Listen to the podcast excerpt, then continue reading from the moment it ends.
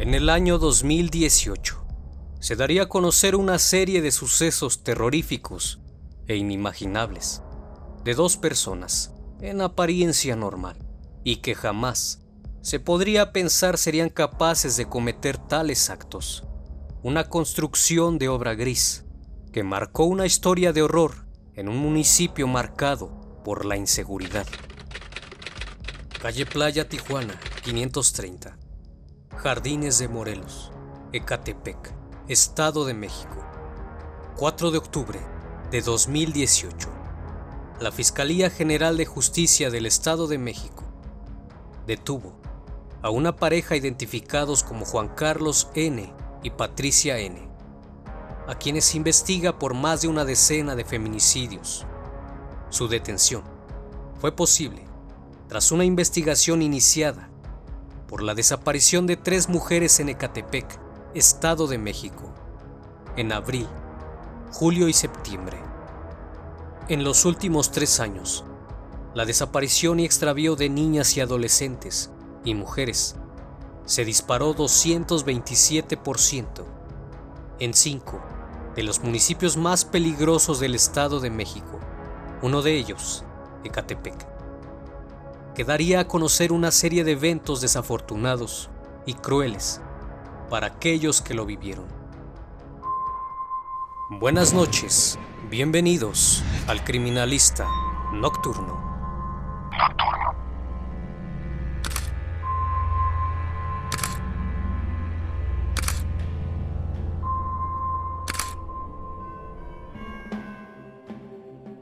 Tras el reporte de una mujer desaparecida, Nancy, de 28 años de edad, y su bebé de dos meses de edad, el jueves 6 de septiembre de 2018. En el informe, se menciona que la madre llevó a sus dos hijas a la escuela, pero ya no regresó. Su casa, ubicada en Jardines de Morelos, Ecatepec, Estado de México. La joven había acordado ir a comer a la casa de su madre el día que desapareció, pero no se presentó.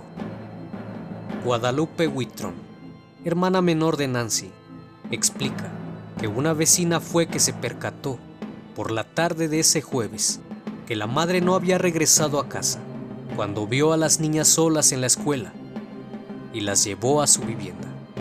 Tras ser alertados de la ausencia, la familia de Nancy y de la pequeña Valentina Intentaron contactarlas vía telefónica, pero no tuvieron éxito.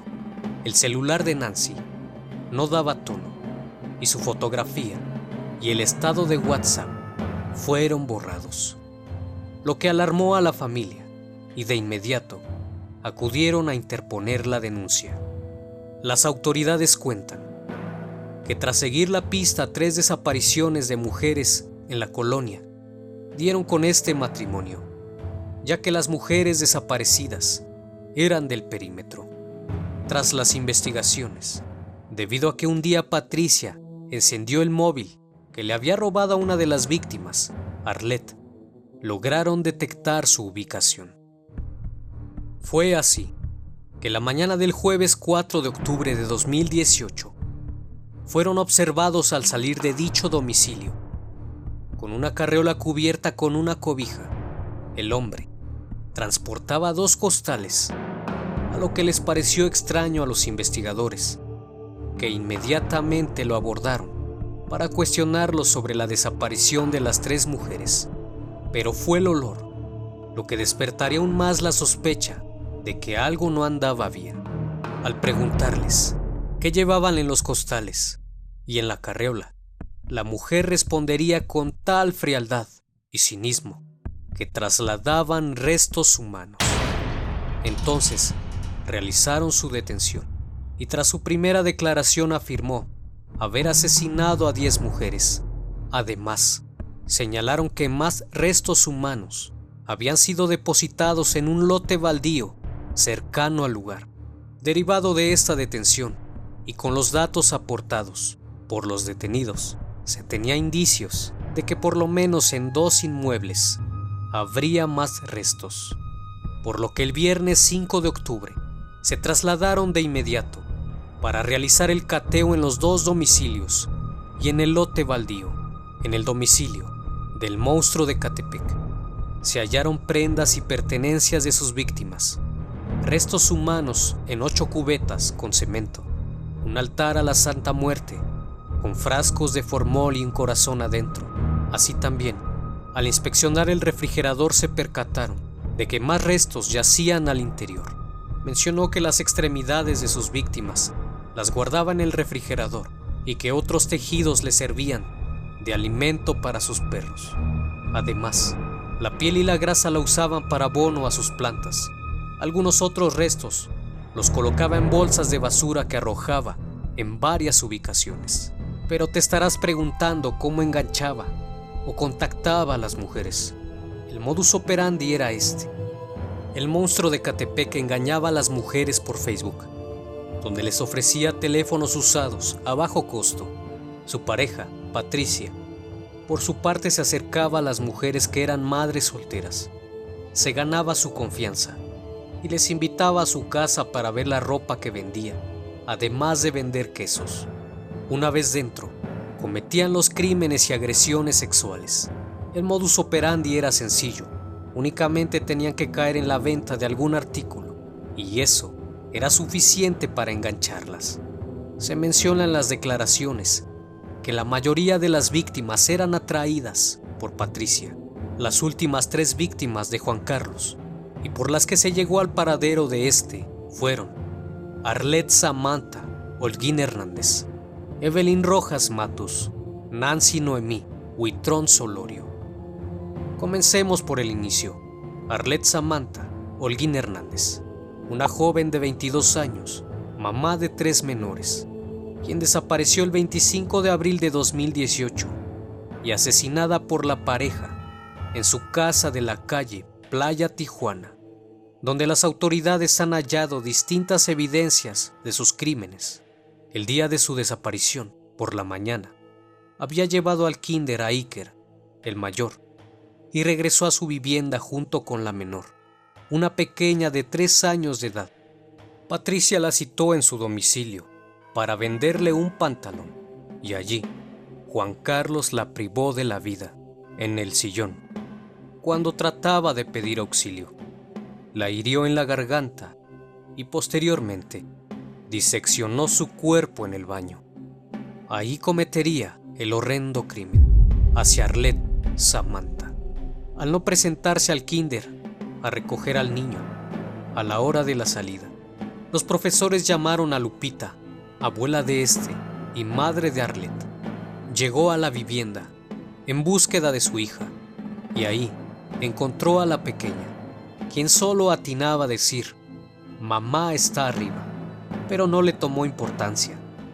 Fueron meses de búsqueda hasta que se descubrió que los multihomicidas vivían arriba. La menor decía la verdad. Samantha vivía un piso abajo de la vivienda ocupada por los feminicidas, ubicada en la azotea, a un costado de los lavaderos. Los feminicidas confesaron que además usaron sus restos para hacer tamales y comérselos, porque el monstruo de Catepec practicaba el canibalismo desde los 22 años, según sus propias declaraciones cuando comenzó a asesinar mujeres. Además, una confesión extraña y fuera de contexto relató que una ocasión Arlette iba bajando las escaleras, se miraron a los ojos y tuvieron química, como si ella supiera que yo le iba a quitar la vida. Sabía que era el próximo blanco, mencionó, ante la madre y los familiares de Arlette. El relato de los hechos dio cuenta también de que los imputados confesaron que el celular y los huesos de su víctima los vendieron a un santero llamado el Bones. Los restos los metió en bolsas de basura y los arrojó a un lote baldío. Además relató que durante las investigaciones de los feminicidios en Ecatepec, una fiscal se presentó en su vivienda de playas de Tijuana para interrogarlo respecto a la desaparición de Arlette. Y cínicamente y con frialdad mencionó que si la fiscal hubiera entrado a su casa, la habría matado, porque todavía había restos de la joven en su domicilio. Al preguntarle por qué la mató, únicamente respondió que era hermosa. Además, se había enterado por otra vecina que ella los veía como nacos, y esa era una ofensa hacia su mujer, y quien la ofenda debe perecer. Las últimas palabras de Arlette fueron, dile a mi madre que la quiero mucho. La penúltima víctima fue Evelyn Rojas Matus, de 29 años de edad, quien desapareció el 26 de julio de 2018 en Jardines de Morelos, Ecatepec. Esta fue citada por Patricia en su domicilio, del mismo modo que la anterior. Le iba a ofrecer prendas de vestir para uno de sus hijos, ya que cumplía años un día después. Una vez dentro, fue agredida física y sexualmente para posteriormente ser privada de la vida. Relató Juan Carlos que al entrar le aplicó una llave y la sometió para después abusar de ella y entre gritos la apuñaló. Luego la llevó al baño y le quitó las extremidades. La última víctima fue Nancy Noemí Huitrón Solorio. De acuerdo con la narración de Patricia, ella se encargó de llevarla con engaños a su casa. Contó que pasó por ella en un visitaxi a una cuadra de su casa. Le dijo que le iba a dar unas cosas para su bebé. Y ya en la casa estaba Juan Carlos, esperándola. La amenazó para que no gritara. Le quitó al bebé de los brazos y comenzó a abusar de ella para después diseccionarla en pedazos.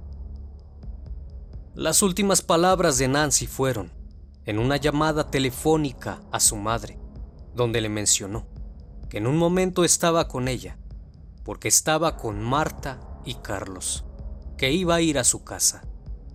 Posteriormente, María Eugenia, madre de Nancy, declaró que llamó en diversas ocasiones a su hija y al no tener respuesta, el celular fue apagado. El escalofriante relato de la mujer fue que él no quiso comer su carne y que ella solo le quitó un poco de carne para sus perros y el resto del cuerpo lo quemaron en un tambo en la azotea de la casa y a la bebé la vendieron a una pareja que Juan Carlos había contactado pagando 15 mil pesos por la menor de dos meses. Gracias a la búsqueda de estas tres personas, dieron con Juan Carlos y con Marta Patricia. Las autoridades jamás imaginaron que se toparían con algo como esto. Se sabe que las autoridades de la Fiscalía hallaron corazones en frascos con alcohol, además de un corazón pequeño, en un altar a la Santa Muerte, pies, manos y piel, dentro de botes de 20 litros de capacidad además de una tina para bebé, así como bolsas de alimento para perros, por lo que los restos se encontraban en avanzado estado de descomposición. Tras su detención, el 10 de octubre de 2018 se filtró el interrogatorio psicológico que le hicieron a Juan Carlos durante su proceso, el cual te mostraré en el siguiente video, conociendo al asesino. No dudes en suscribirte al canal. Como siempre, Sé bienvenido y no olvides dejar tu like. Los mejores casos e historias están aquí. El criminalista nocturno. Nos vemos pronto.